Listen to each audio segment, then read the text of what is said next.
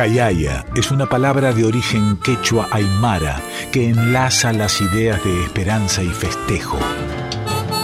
Jayaya con Sandra Ceballos por Folclórica 987.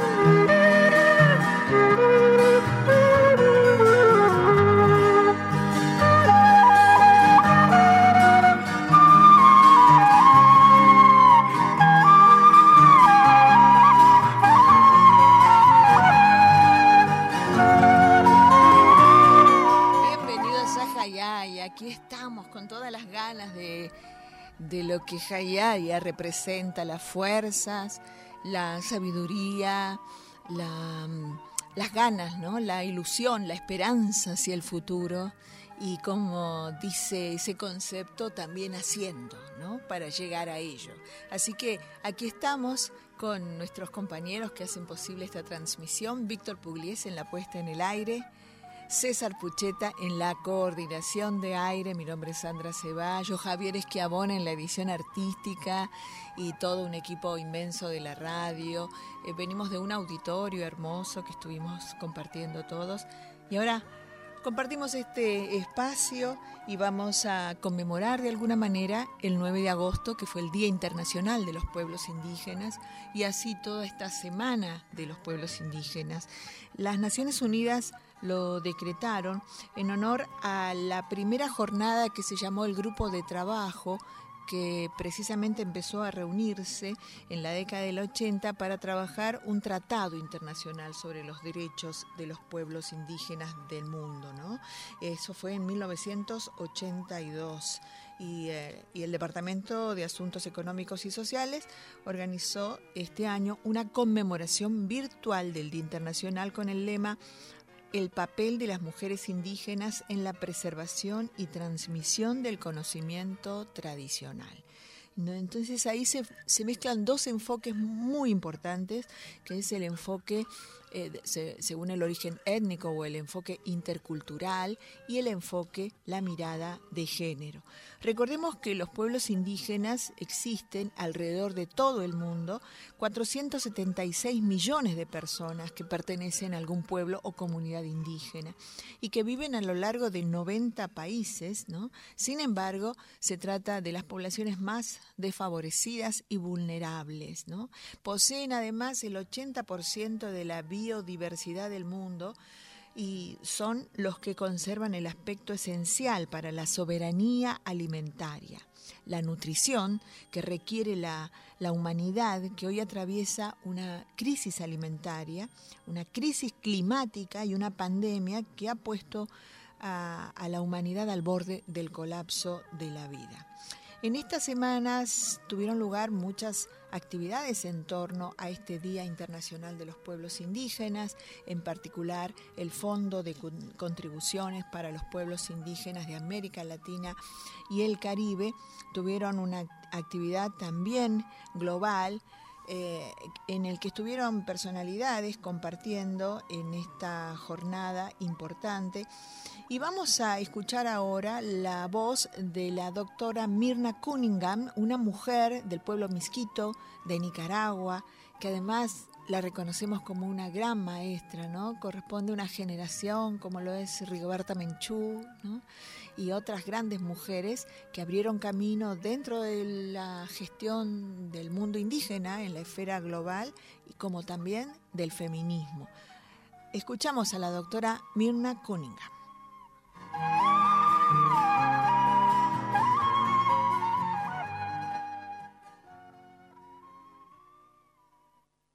Muchas gracias, Hortensia. Naxa al Sutralam Kulatara Maikisna. Les saludo desde la región autónoma de la costa caribe norte de Nicaragua, donde también hemos estado conmemorando esta fecha importante a través de un intercambio entre los 18 gobiernos territoriales de la región autónoma, en donde también se ha hecho un diálogo intergeneracional muy, muy alegre y muy combativo. Me alegra muchísimo, Noelí, verte de nuevo, todo mi cariño. ¿Dónde estás, Rosalina? Te había visto por ahí. Hoy estuve hablando de vos. Eh, ¿Qué tal, Viviana? Mi querida María Fernanda, siempre me alegra verte y gracias por estar siempre con nosotros. Moni, qué alegre verte de nuevo. Siempre te veo en distintos espacios, pero ahí estás con nosotros. A todas y cada uno de los de, de las participantes en esta actividad y obviamente a todos los que nos están acompañando el día de hoy. Quiero saludarlos a cada uno en este diálogo tan importante en el marco del Día Internacional de los Pueblos Indígenas saludar también de forma especial a nuestro querido hermano Freddy Mamani, presidente del Consejo Directivo del FILAC, a todos, todas las panelistas y obviamente con este diálogo nosotros lo que queremos es reflexionar sobre el rol fundamental que tenemos las mujeres indígenas en, los, en nuestros pueblos para preservar, custodiar y transmitir de forma intergeneracional los conocimientos tradicionales. Pero también lo estamos enmarcando en una serie de paneles que por motivos de tiempo no pudimos desarrollar en la mesa redonda con los organismos y agencias de Naciones Unidas, fondos y socios de cooperación durante la Asamblea General Extraordinaria del FILAC. Y lo que pretendíamos a través de este esfuerzo específico era visibilizar y fortalecer la participación plena y efectiva de las mujeres indígenas en la generación de políticas públicas dirigidas a la especial atención y prevención de las diversas formas de violencia de las que son víctimas que es el objetivo 4 del Plan de Acción de Iberoamérica para la implementación de los derechos de los pueblos indígenas. Hoy le damos continuidad a esa mesa de diálogo. Los conocimientos tradicionales de los pueblos indígenas, en su gran mayoría, no están escritos, están dispersos, están en la memoria de nuestros abuelos, de nuestras abuelas, y muchos se transmiten de manera oral, a través de danzas, de cantos, de leyendas, a través de prácticas y experiencias que ha permitido que se mantengan vivos. Las mujeres indígenas, como lo ha dicho nuestro presidente, son los pilares de los pueblos indígenas y tenemos un papel crucial en la preservación y transmisión de los conocimientos tradicionales. Somos guardianas, protectoras, defensoras de la tierra, del territorio, de las aguas y de los recursos naturales. Pero esos, ese territorio no tiene esa relación especial si no viene acompañado con sus espíritus protectores. Entonces también somos las que transmitimos ese respeto a la naturaleza a través de esa espiritualidad. Durante la pandemia, los pueblos indígenas pudimos demostrar la capacidad de resiliencia, dando respuestas masivas y eficientes desplegando actividades de vigilancia comunitaria, divulgando recomendaciones en los idiomas originarios, aplicando nuestros propios conocimientos de nuestros sistemas de salud a través de la medicina tradicional, Aquí tenemos a Viviana con nosotros, que es una experta en ese tema. Sin embargo, debido a la migración de las generaciones más jóvenes a zonas urbanas, la transferencia de los conocimientos tradicionales se ha visto afectada, llegando incluso a poner en riesgo algunas veces la transmisión de esos conocimientos. Y en ese marco, el FILAC ha venido trabajando de forma conjunta con diversos socios estratégicos, como Caneus, la Agencia de Naciones Unidas, UNOSA, en una herramienta que hemos llamado la infraestructura de investigación del conocimiento indígena o ICRI, es su sigla, la cual está siendo difundida en diferentes espacios de la agenda multilateral y también será difundida a través de consultas que se harán en las siete regiones socioculturales. Y lo que pretendemos a través del ICRI es asegurar una forma concreta de protección de los conocimientos orientada principalmente a los sistemas alimentarios de los pueblos indígenas. La iniciativa combina eso que nuestro presidente nos ha destacado, que es la frontera de la ciencia y la tecnología, para desarrollar un portal que acumule, procese, analice y presente los conocimientos de los pueblos indígenas a través de múltiples fuentes, como la recopilación de conocimientos y el impulso de diversos estudios. Nosotros queremos, desde los pueblos indígenas, contribuir con nuestros conocimientos y las prácticas ancestrales a la seguridad alimentaria, la salud, la protección de la biodiversidad, la conservación de especies animales y vegetales, a la reducción de riesgos ambientales. Por ejemplo, en este tema de los riesgos ambientales, siempre recuerdo cómo nuestros pueblos se prepararon y le hicieron frente a los dos huracanes categoría 5 que nos golpearon en nuestra región en el año 2020, donde no hubo ni una persona fallecida. Y cuando uno habla con las comunidades, nos cuentan, además de cumplir con todas las orientaciones del Sistema Nacional de Prevención ante Desastres, de cómo también aplicaron sus conocimientos tradicionales, salir en los cayucos, amarrar los cayucos a los manglares en las lagunas, leer la forma y los colores de los peces en el agua, todo esto es un sistema que nuestros pueblos han venido promoviendo y que estamos promoviendo que sean bioindicadores que sean tomados en cuenta por los sistemas nacionales ante desastres. Obviamente que nosotros también tenemos mucho que aportar para ese diálogo intercientífico y queremos seguir trabajando en, esa, en ese campo. Con relación a la mesa redonda, el FILAC buscó promover un intercambio de alto nivel sobre las estrategias y perspectivas de cooperación entre FILAC, organismos y agencias de las Naciones Unidas y otros socios, con especial consideración para la implementación del Plan de Acción de Iberoamérica para la implementación de los derechos de los pueblos indígenas.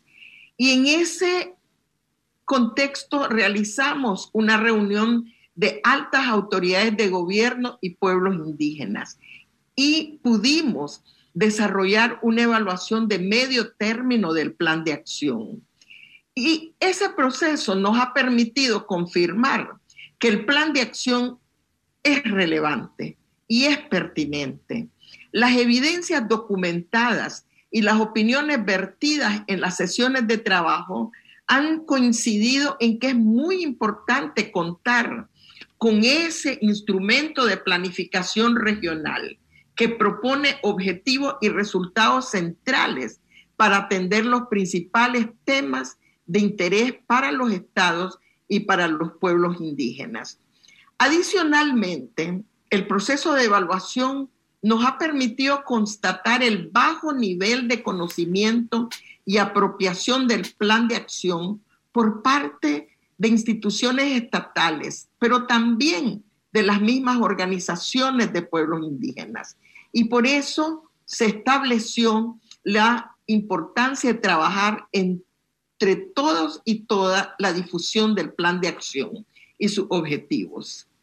Respecto a las políticas relacionadas con las mujeres indígenas, el informe de la evaluación incluye el fortalecimiento de las mismas organizaciones para que incidan en este tópico en la región. Los años más recientes muestran que las instituciones estatales, respondiendo a una realidad dura y compleja, elaboran políticas y toman acciones para combatir la violencia contra las mujeres en general. Y sin embargo, encontramos indicios de las limitaciones en los alcances concretos y la necesidad de que estas medidas incorporen visiones interculturales. Es por ello que el panel de hoy nos permitirá conocer el trabajo de ONU Mujeres y de qué manera podemos continuar articulando esfuerzos para trabajar en acciones concretas de fortalecimiento de las capacidades que permitan potenciar el liderazgo de las mujeres indígenas. Y como las mujeres indígenas siempre han dicho, este liderazgo puede funcionar si se reconocen nuestros conocimientos tradicionales, si se reconoce nuestro aporte y si contamos con espacios para participar en la gobernanza dentro de nuestros territorios y en todo el proceso de gobernanza dentro de nuestros países. Estoy segura de que este diálogo va a permitir para generar importantes conclusiones y recomendaciones que nos permitan continuar avanzando en la definición de estrategias de cooperación. Bienvenidos, bienvenidas nuevamente. Muchas gracias. Este encuentro en torno al 9 de agosto, Día Internacional de los Pueblos Indígenas, eh, versó sobre mujeres indígenas, quienes son los pilares de los pueblos indígenas y desempeñan un papel crucial en la conservación y transmisión de los conocimientos tradicionales ancestrales, los cuales son un elemento central para el buen vivir, ese paradigma que habla de la, de la armonía ¿no? entre todos los seres vivos y la Pachamama. Y, fue este martes 9 de agosto en el que expertas internacionales reunidas en el diálogo intergeneracional con mujeres indígenas eh, compartieron sobre sus experiencias y conocimientos tradicionales y era la doctora Mirna Cunningham, un evento producido por el FILAC.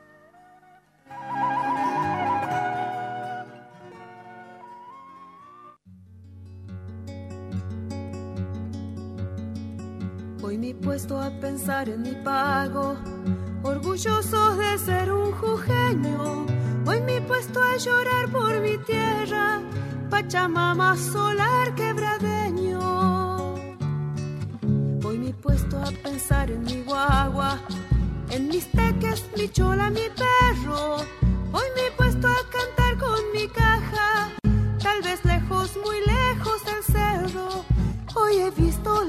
la puna en un sueño, verdito marrón colorada, y sentado al lado mi apacheta, bien juntito a mí que na lloraba. Y te he visto mahuaca callada, con tus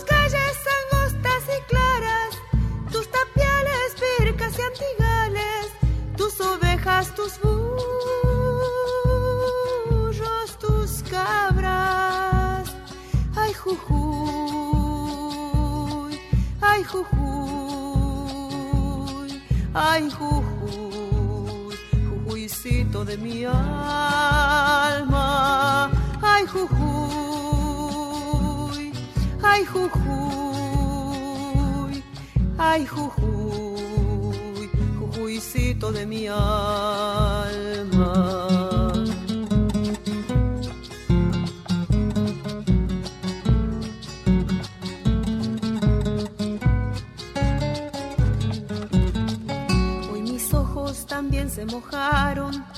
Cuando chas, chas y bombos sonaban y el arcancho en mi mano temblaba y tus valles verdosos miraban. Hoy me he puesto a pensar en mi pago, ramal, puna, quebradas y valles, abra pampa, humahuaca, la quiaca, jujuicitos de mi encantada. Hoy he visto la puna en un sueño verdito marrón colorada.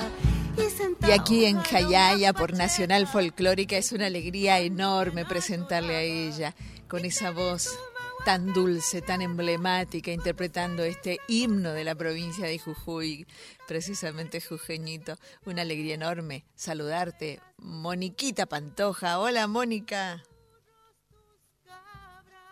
Buenas noches a toda tu audiencia y y gracias por, el, por la comunicación. Eh, gracias a vos por, por, dedicarnos tiempo siempre. Y estamos en este programa especial, en esta semana en la que los pueblos indígenas de alguna manera eh, fueron noticia por el hecho del 9 de agosto, Día de los Pueblos Indígenas. Y bueno, siempre hay, hay este, temas que tienen que ver con esto que nos toca en este programa, que tratamos de centrarnos en los pueblos indígenas de nuestra Avia Yala y para mí es una enorme gusto conocerte, tener tu, tu, estima, tu cariño, tu amistad y que estés aquí conectada. Eh, vos que sos de un lugar donde precisamente los pueblos eh, que habitaban antes del Estado son presencia constante y mayoría, ¿verdad? Y de nuestra querida provincia de Jujuy. Más precisamente sos de Humahuaca. Así es, Andrita, yo soy descendiente de, eh, originaria. Y mi mamá fue migrante boliviana eh, acá en Argentina. Y bueno, tratamos de, vivir en, elegimos Humahuaca como, como, como hogar y vivir las mejores vivencias que hemos vivido, que he vivido, bueno, desde mi nacimiento. Nosotros siempre hacemos esa, esa aclaración, ¿no? Mis abuelitos de Tarija, pero, pero ellos, esas culturas vivieron 10.000 años antes en estas latitudes este, y los estados tienen tan solo 200 años, ¿no? Son, son este, realidades de, de muy corto eh, tiempo antes de, de que ellos estuvieran allí, así que por eso eran circulaban de una u otra manera este, sin esos límites convencionales. Así es. Mm. Moniquita, ¿y siempre estás dedicada a la docencia? ¿También además del canto? Sí, desde hace treinta y pico de años que soy docente, soy maestra primaria, de, de, educación primaria, y bueno, llevo ya no sé cuántos años ininterrumpidos en la labor docente junto con la música, obviamente. Mm. muy, muy, muy orgullosa de mi rol, o, eh, sobre todo en estos tiempos, ¿no? Tan difíciles en esta provincia, donde la docencia está siendo muy invisibilizada a través de, bueno, de los derechos, de la, del, de la no, digamos, tenemos muchos derechos que hemos perdido puntualmente aquí en Jujuy, pero eh, la vocación docente nunca, nunca termina, entonces es como es, el oxígeno que, que, tenemos para vivir. Mm. Y bueno, yo agradecida por tener un trabajo también, ¿no? Mm.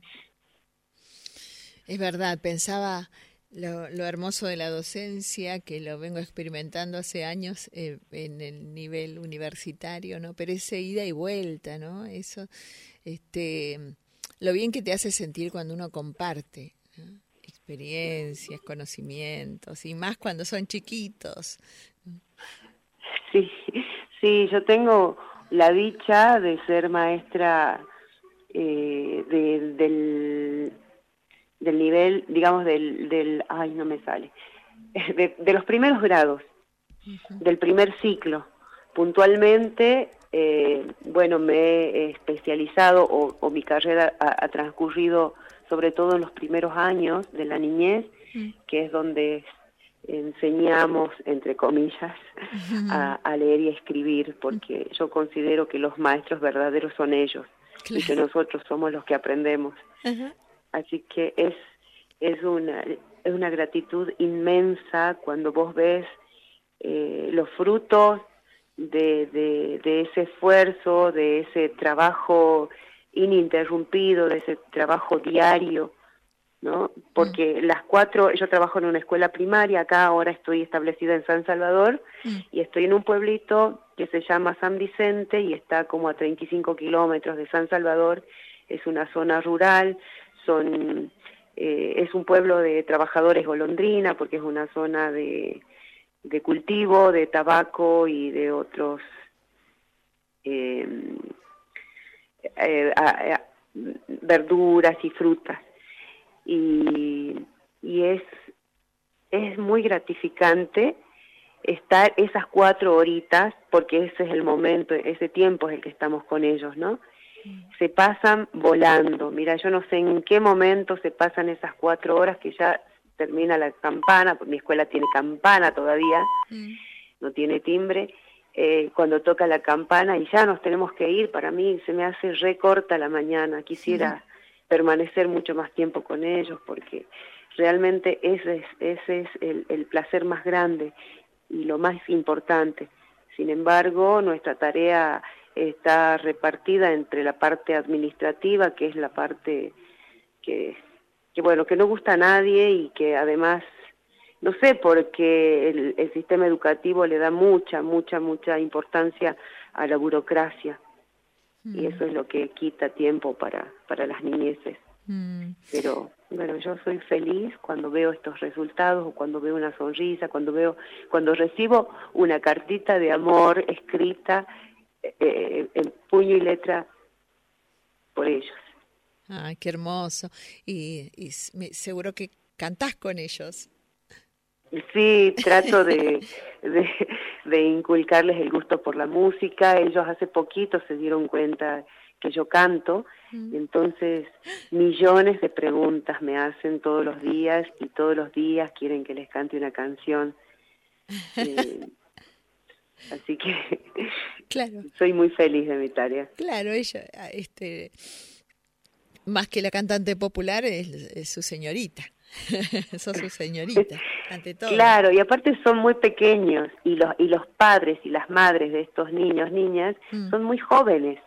Claro. Entonces no tienen la obligación de saber quién es la maestra, digamos, ah, no, no saben. Claro, Pero cuando descubren es como reguero de pólvora, así todo el mundo se enteró y todo el mundo está hablando de, de la seño que canta, la seño cantora. Qué lindo. Es para una película, dice la señora cantora. Querida Moni, este, ¿y cómo son tus planes en respecto a lo artístico? Mira, respecto de la música, yo tengo una actitud eh, más contemplativa, podría decirse. Mm. Eh, quizás por ahí a veces es necesario dejar eh, grabar o hacer grabaciones para la difusión o para la comunicación más que nada. Yo no siento la necesidad de estar grabando un disco por año o como, como suele pasar en, en las carreras artísticas de otros. Para mí la música es una herramienta de comunicación y la uso, nunca la dejé de usar. Quizás no grabé videos o, o discos, pero siempre estuvo conmigo. Eh, sí, desde la pandemia hasta este tiempo estuve participando de proyectos comunitarios y proyectos muy hermosos que tienen que ver con, con el pensamiento que, que me está atravesando también con mi, con mi postura social eh, que está atravesando mi vida, ¿no? Mm. Como lo es, por ejemplo, la migra la, hablar hablando de la, la migración eh, la discriminación, eh, también la docencia, los, los derechos por los docentes, las mujeres y sus derechos. Entonces, para mí la música representa una herramienta muy, muy valiosa para poder seguir expresando mi sentir, mm. aunque sea acá, entre estas cuatro paredes que es mi casita. De vez en cuando agarro la guitarra y, canto para mí. O bien participo de, de estas, este, estos proyectos en comunidad que, que tanto bien nos hacen, porque son enriquecedores. Hace muy poquito, eh, el domingo, sin ir más lejos, se estrenó un video de una canción que se llama Dina Golondrina y que habla de una, de una mujer migrante boliviana que, que, trabaja es trabajadora golondrina en distintos puntos del país y que bueno sufre obviamente la discriminación, el acoso y, un montón de dolores más, ¿no? A mí yo me sentí muy atravesada por esa canción y de una que acepté hacerla porque eh, también de esa manera puedo rendirle homenaje a mi madre, que, que, en algún lado debe estar ahí acompañándome y agarrándome fuerte la mano. Ay, claro Así que, bueno, en, en, sencillas palabras eso significa la música para mí. Ay, qué hermoso, Moni. La verdad es que este, qué profundo. Me hace muy feliz escucharte tan llena de contenido y tan, tan de forma tan humana, ¿no? Expresar estos, estos contenidos que la verdad que, bueno, coincidimos y animan nuestras tareas, ¿verdad? Este, trabajar para erradicar la, la, discriminación y el racismo, eh, porque lo hemos vivido seguro, y nuestros antecesores también y, y antecesoras. ¿no? Así que este, eso nos da sentido, me parece. Es una alegría enorme escucharte y será mucho más, este, mucho mejor pronto, si Dios quiere, abrazarte, darte un beso y, este, y que nos encontremos por allí, por esas tierras. Recibo con mucha alegría esa noticia, Sandrita. Sé que estás laburando un montonazo, que destinas tu tiempo a, tu trabajo y a tus profesiones, que vos también tenés varias, dos principales y, y muy fuertes. Así que celebro que puedas estar volviendo al pago y sobre todo en este mes de agosto, que es tan, tan importante para nosotros, hmm. los jujeños. Así es, es eh, la, Pachamama. Ahí vamos a juntar. Podamos compartir unos tamalitos, unas tistinchas, no sé, alguna ceremonia por ahí. Sí, claro, claro que sí, todas ahumadas. Gracias, sí, querida. Si nos hace falta. Sí, Totalmente, este, tomar fuerzas, ¿eh? Así que sí. Bueno, un abrazo enorme y gracias como siempre por estar cerca y aquí por Nacional Folclórica el gusto de tener semejante mujer artista comprometida con los derechos eh, humanos, especialmente de, las mujeres y el enfoque así intercultural que siempre estamos eh, hablando. Gracias, Mónica Pantoja. Muchísimas gracias. Un abrazo. Sandrita, vos y a toda la audiencia. Abrazo. Muchísimas gracias. Abracito.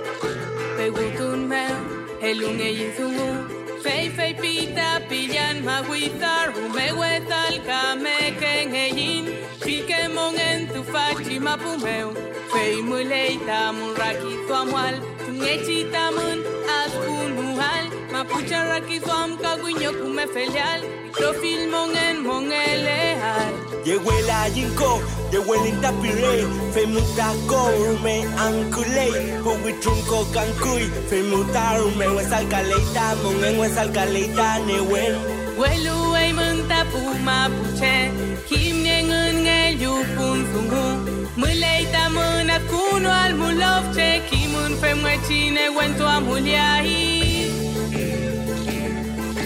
Walma Pukuche, Walma Pukucha, Walma Pulcha Domo, Walma Pukuche Wentru, Helungain Kumarakiduam, Helungain Mapudungun, Peumangen Newentulayin Kompu Mapuche Meliwitan Mapumeu, Peumangen Trepeleaita Yin Kimun, Dayin Newen Timoayin.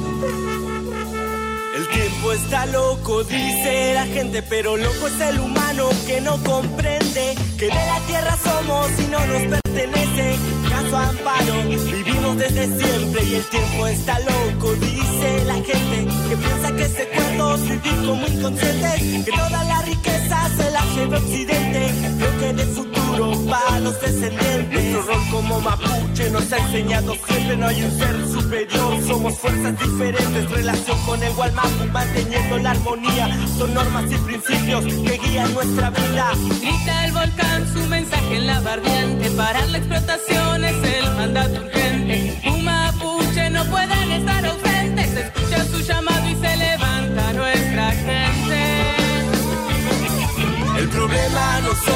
nosotros, no. El problema es la iglesia y su El paternalismo problema no somos nosotros, no. El problema es Occidente y su capitalismo El problema no somos nosotros, no. El problema es el gobierno y su ley de El terrorismo problema no somos nosotros. El problema es el Estado y su racismo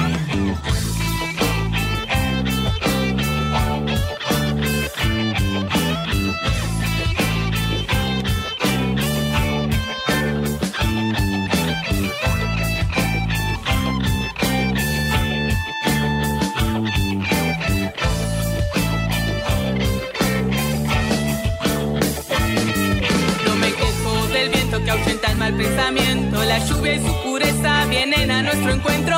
Cada fuerza tiene su razón de ser, aunque el hombre la suele perder. Ayer salvajes, hoy nos dicen terroristas, siempre justificando su violencia con mentiras. Estamos y estaremos, se viene la crecida. El río vuelve a su cauce, no hay quien lo impida. La sangre no se vende, el origen no se olvida. La lucha de nuestro pueblo en nosotros sigue viva. La historia oficialmente no me importa lo que el Cuenca escriba. No respetar asesinos, tampoco genocidas. Y en este mes tan especial, el mes de la Pachamama, a pocos días del Día Internacional de los Pueblos Indígenas del Mundo, habíamos recibido una buena noticia, que la Administración de Parques Nacionales resolvió eh, reconocer el volcán Lanín o Pijama Huiza como sitio natural sagrado del pueblo mapuche en el Parque Nacional Lanín.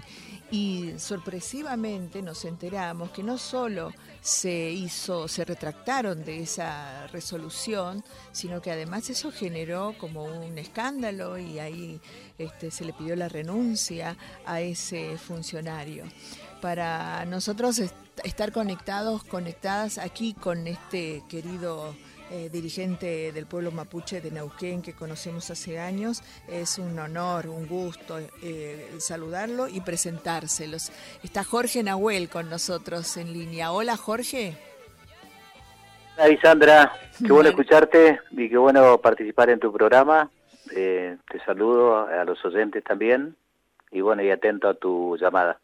Gracias, gracias. Sabemos que están con muchas reuniones, han emitido un comunicado. Este, celebramos esa noticia porque toda la Vía Yala ¿no? Eh, está llena de estos sitios sagrados, en este caso el volcán Lanín, ¿no?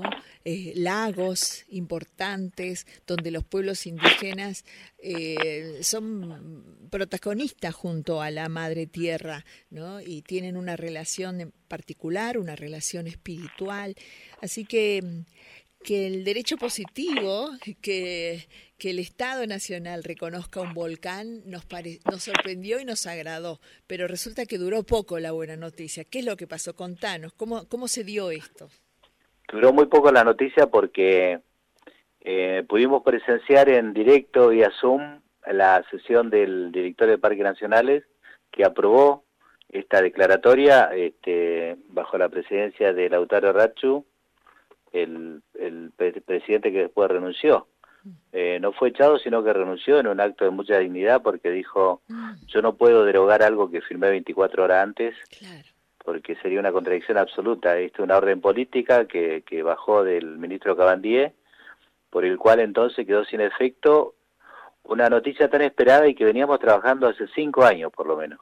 Eso lo, eso es lo inédito de esta situación este, lo torpe, lo irresponsable de una decisión tomada de manera tan apresurada, porque nos generó un enorme perjuicio, sobre todo a, porque tiró por la borda un trabajo tan tan eh, responsable, tan extenso, tan prolongado, discutir los términos, el encuadre jurídico, eh, un enfoque político que, que, fuera coherente con esta relación que tenemos con Parque hace 20 años de comanejo.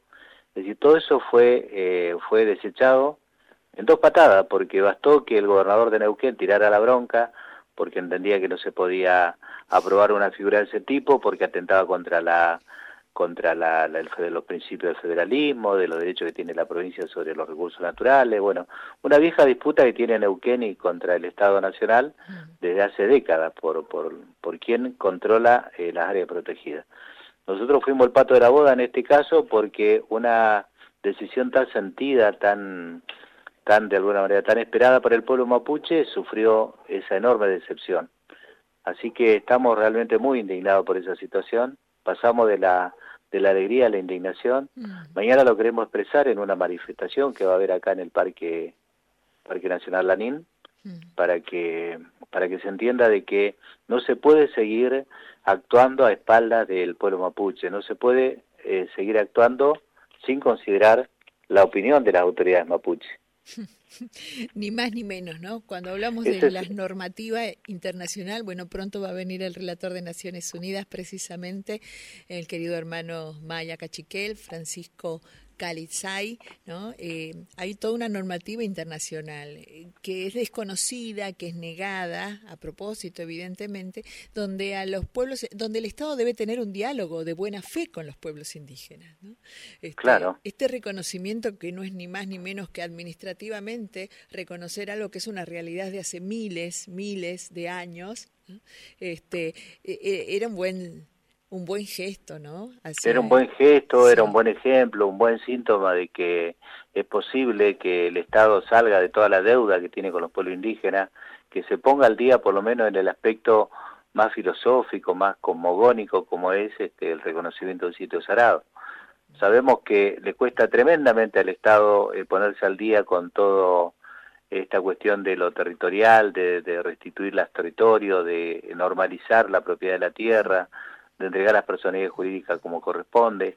Eso es una deuda que acumula la democracia más que el gobierno este, la democracia, porque se suceden los gobiernos y la deuda se prolonga. Por eso era hasta algo que queríamos mostrarle lindo al relator cuando viniera acá, el Mm, relator de Naciones Unidas cuando viniera al país.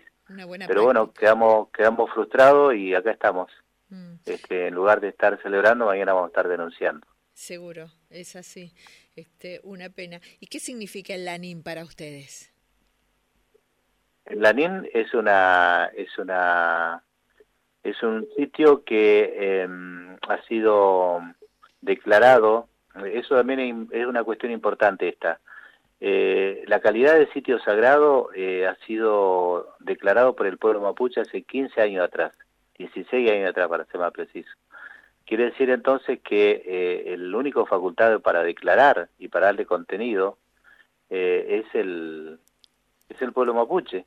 Lo que tiene que hacer el Estado es adherir a esa declaración, que era lo que había hecho Parques Nacionales. Claro. Eh, por eso es que mm, nos da mucha pena porque el Lanín es, eh, siempre fue el lugar que cobijó al pueblo mapuche para hacer una de las ceremonias más importantes de Pueblo Mapu, de la Patagonia. De hecho, se sigue haciendo. eh, en enero eh, la convocatoria que tiene es tremenda y em, lo vamos a seguir haciendo, por supuesto, porque una declaración que dio un paso en falso no, no va a privar al pueblo mapuche de continuar eh, utilizando al Pian Mahuís, al Volcán Lanín, como este, con su poderosa energía, este, convocando todos los años a, a las comunidades mapuches de Neuquén, Río Negro, Chubut, Buenos Aires, incluso de Chile, cruzan para poder participar de esta ceremonia tan importante. Va a continuar siendo como el eje que convoque, pero eh, no va a poder contar con la adhesión del Estado Nacional en este caso. Así que lo que se ha comprometido Parque es a convocar ahora, a convocar no solo para discutir la, la, la declaración, esta vez con participación de la provincia de Neuquén. Así que vamos a, a ver qué resulta de todo ese nuevo escenario que nos han creado. Ujú. Está bien, pueden crear este un buen un buen precedente si se remedia este dolor y que lleve un poco más de tiempo, pero finalmente eh, se se Para, demuestre para eso vamos a trabajar, para que con el Mm. tiempo volvamos nuevamente a celebrar y esta vez con el, el acuerdo con tanto con el Estado Nacional como provincial, porque yo creo que ellos tienen que entender que esto va a enriquecer, porque le va a agregar un nuevo valor al- a, a todos los valores que tiene el volcán, ¿no? que es muy apreciado por la población, muy venerado, muy se le rinde mucho tributo, pero esta vez, tanto es así que están los símbolos de la bandera del Neuquén, en el escudo del Neuquén, está eh, es, le da nombre al Parque Nacional Lanín. Es decir, esa es la importancia que se le da a este volcán tan simbólico acá en la Patagonia. Y nosotros lo que queríamos con esta declaratoria era agregarle el valor de lo, de lo sagrado eh, desde la Comisión Mapuche. O sea, no, no va a interferir en absoluto en todos los usos que se le da al volcán, al contrario, se lo va a enriquecer. Mm, Eso es lo que tenemos que lograr hacer comprender, más allá de la propaganda criminal que hacen los medios de derecha, que aprovecharon esta situación para pegarle al gobierno nacional. Este, y, y fue nota de tapa sí. cuando nunca el Lanín apareció como un conflicto político. Esta vez fue nota de tapa de tanto el Diario de la Nación, como Clarín, como Infobae, Mm. que sabemos que son medios que cuando hablan de los mapuches siempre es para agraviarlo, para ofenderlo, para bueno, para faltarle respeto, como como se hace cuando hay una hay una un concepto racista, ¿no? de relacionamiento con el pueblo mapuche. Mm, Bueno, esperemos con el tiempo revertir todo eso y que la sociedad, que es la que nos interesa, entienda que eh, declarar al anícito sagrado le agrega un valor eh, nuevo, interesante, educativo y que también nos apoye en esta, en esta demanda. Claro, y pararnos sobre este nuestras verdaderas identidades como argentinos, pero este la multiplicidad de naciones que tiene, la multiculturalidad de estas tierras, ¿no? Este, Tal cual. reconciliarnos con nosotros mismos. Bueno, te abrazo, un abrazo enorme, mucho Nehuen. Este, muchas gracias, querido hermano. Jorge Central. Mayún, Central Mayún, este, eh, hermana querida, eh, mucha fuerza en tu tarea comunicativa. Necesitamos que hayan muchos, muchos medios de comunicación al servicio de la voz indígena, así que no, no aflojes. Nehuentu. Peucayal. Peucayal, abrazo grande. Jorge Nahuel, Confederación Mapuche del Neuquén.